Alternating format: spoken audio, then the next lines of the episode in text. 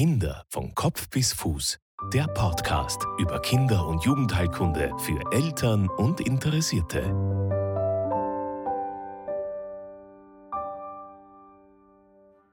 Hallo und herzlich willkommen zur nächsten Folge des Podcasts Kinder von Kopf bis Fuß. Mein Name ist Marlies Haslinger und ich bin Kinderärztin.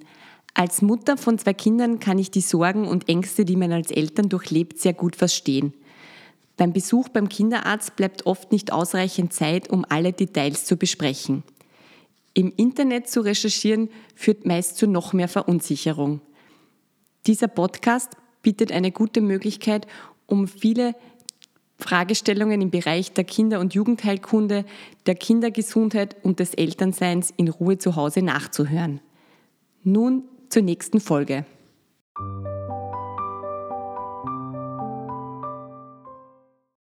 Das Thema der nächsten Folge ist Rotavirus und Rotavirus-Impfung. Diese Folge findet in freundlicher Zusammenarbeit mit GlaxoSmithKline statt. Diese Impfung ist vorgesehen im Rahmen des, Öster des österreichischen Impfplans. Ich möchte eingehen darauf, was sind Rotaviren, was machen Rotaviren und wie kann, kannst du dein Kind davor schützen. Und auch noch auf die Nebenwirkungen dieser Impfung möchte ich eingehen. Rotaviren wie schon der Name also steckt drinnen, also das sind einfach Viren, ja, die wurden erstes Mal, also erstmals identifiziert circa 1950 bei Mäusen. Und auch heute ist so, dass das noch weltweit der häufigste Erreger ist von einer Magen-Darm-Grippe, also einem Brechdurchfall bei Kindern im Säuglings- und Kleinkindesalter. Der Erkrankungsgipfel von dieser Erkrankung ist eben sehr zeitig.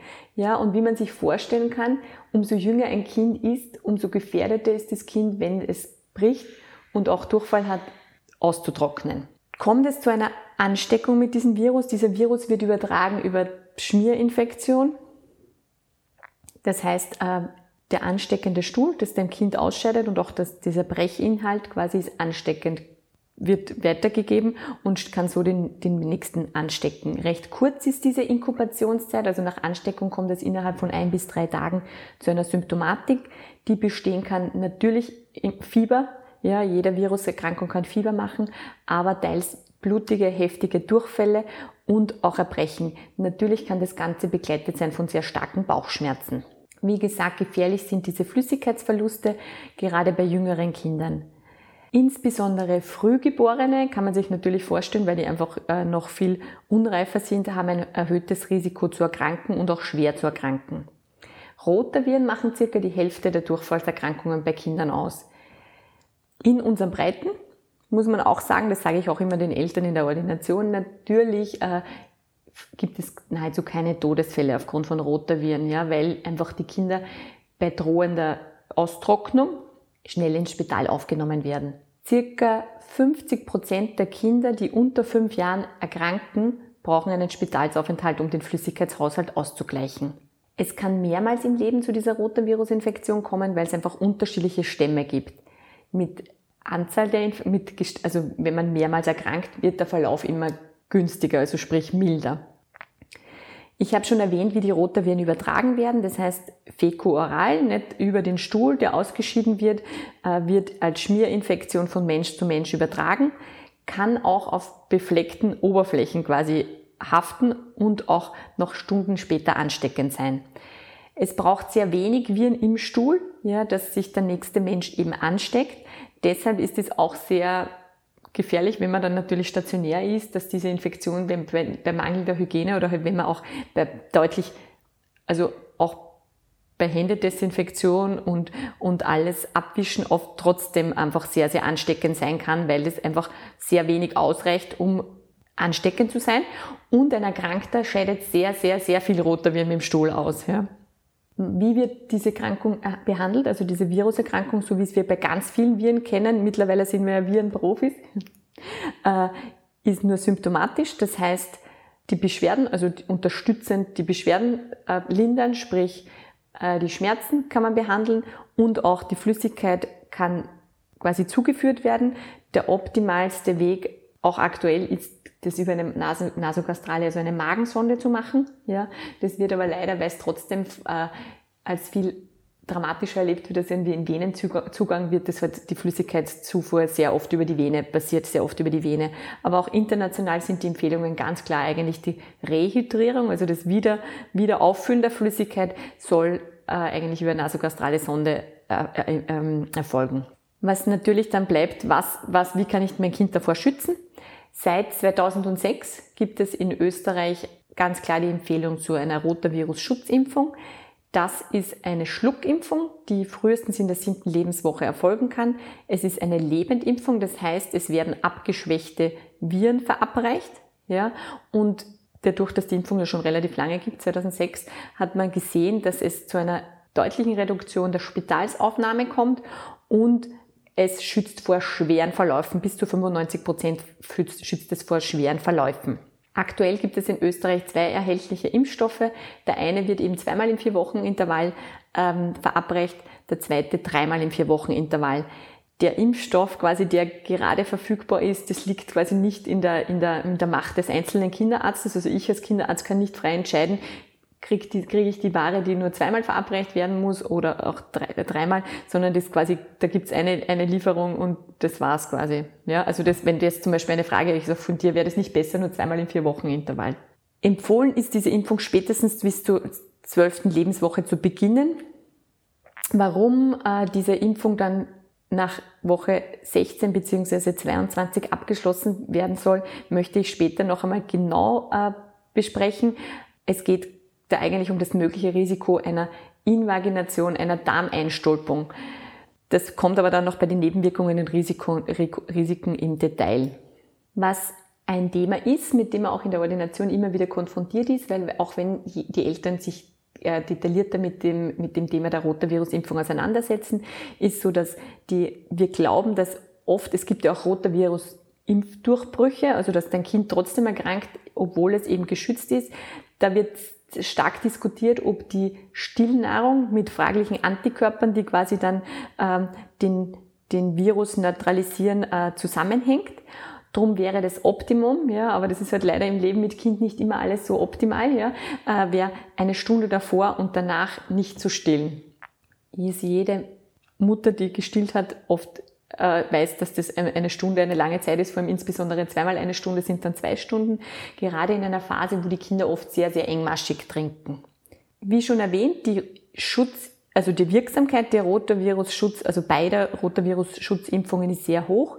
Äh, klinische Studien haben einfach belegt, dass die Hospitalisierungsrate, also die Rate, dass dein Kind im Spital aufgenommen wird, äh, bis zu zwei Jahre nach der Impfung bei, also schützt in 92 Prozent vor der Aufnahme und vor der schweren Infektion bis zu 91 Prozent. Also eigentlich ein sehr, sehr äh, guter Impfstoff. Wir wissen ja, also 100 Prozent gibt es in der Medizin einfach nicht.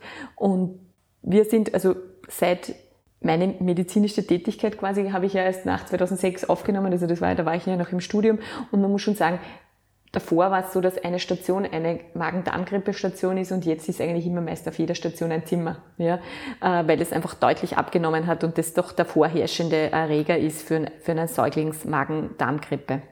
Der Schutz lässt nach nach zwei bis drei Jahren. Da kannst du natürlich dir die Frage stellen, warum wird diese Schutzimpfung nicht nachgegeben?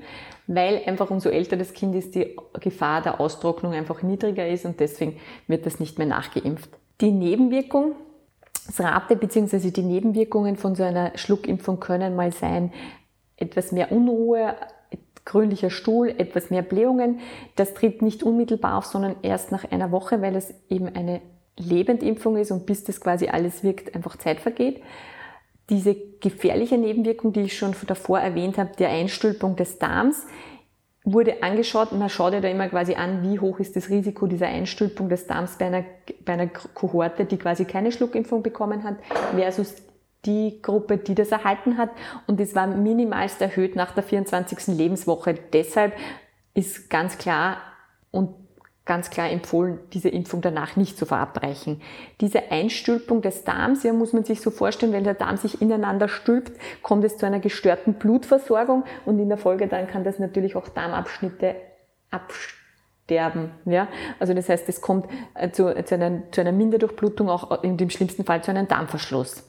Dieses, diese, diese, diese Darmeinstülpung kann auch ohne quasi, also kann auch im Rahmen von einer Magen-Darm-Grippe passieren oder auch spontan. Ja, also das sind, die Klinik dafür ist, also es ist schon so wichtig, dass du auch weißt, dass wenn eine, eine Woche nach Verabreichung dieser Impfung dein Kind vermehrt erbricht, keinen Stuhl absetzt oder einfach auch auffälligen Stuhl, blutigen Stuhl absetzt, auch, auch Himbeergeleeartigen Stuhl und massiv auch weint, ja, und wirklich die, hinsichtlich dieser, dieser Erkrankung auffällig ist, dass du immer deinen Kinderarzt aufsuchen musst. Generell im, im, also im Zweifelsfall immer lieber einmal zu viel zum Kinderarzt.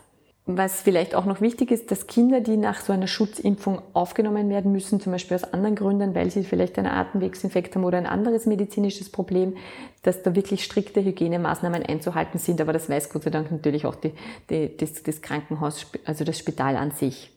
Abschließen möchte ich noch mit einer, mit einer ganz spannenden Studie. Da hat man gesehen in Australien seit Einführung, also seit 2008 Einführung der Schluckimpfung, weil das natürlich immer ein Thema ist, mit dem ich sehr oft konfrontiert bin. Was sind noch andere Nebenwirkungen oder Wirkungen der Impfung?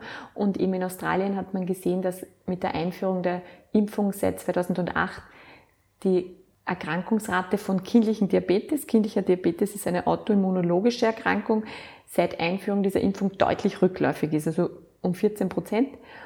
Und das ist eigentlich noch einmal eine, abschließend eine schöne Arbeit, wo man sieht, eben diese Impfung, dieser Schutz vor einer Infektion schützt auch vor autoimmunologischen Geschehen, weil natürlich ich im klinischen Alltag immer mit auch gegenteiligen äh, Fragen konfrontiert bin, wo mir einfach Eltern wissen wollen, kann das, kann das autoimmunologische Erkrankungen triggern? Wir glauben momentan, dass es eher eine Schutzfunktion hat hinsichtlich kindlichen Diabetes. Und das ist eigentlich schon eine sehr, also das ist eine Studie, die auch in anderen Ländern bestätigt wurde. Das war heute eine sehr kurze Folge zum Thema der Rotavirus-Impfung. Ich hoffe, dass du einfach einige Fragen und Sorgen für dich klären konntest und tschüss, bis zum nächsten Mal.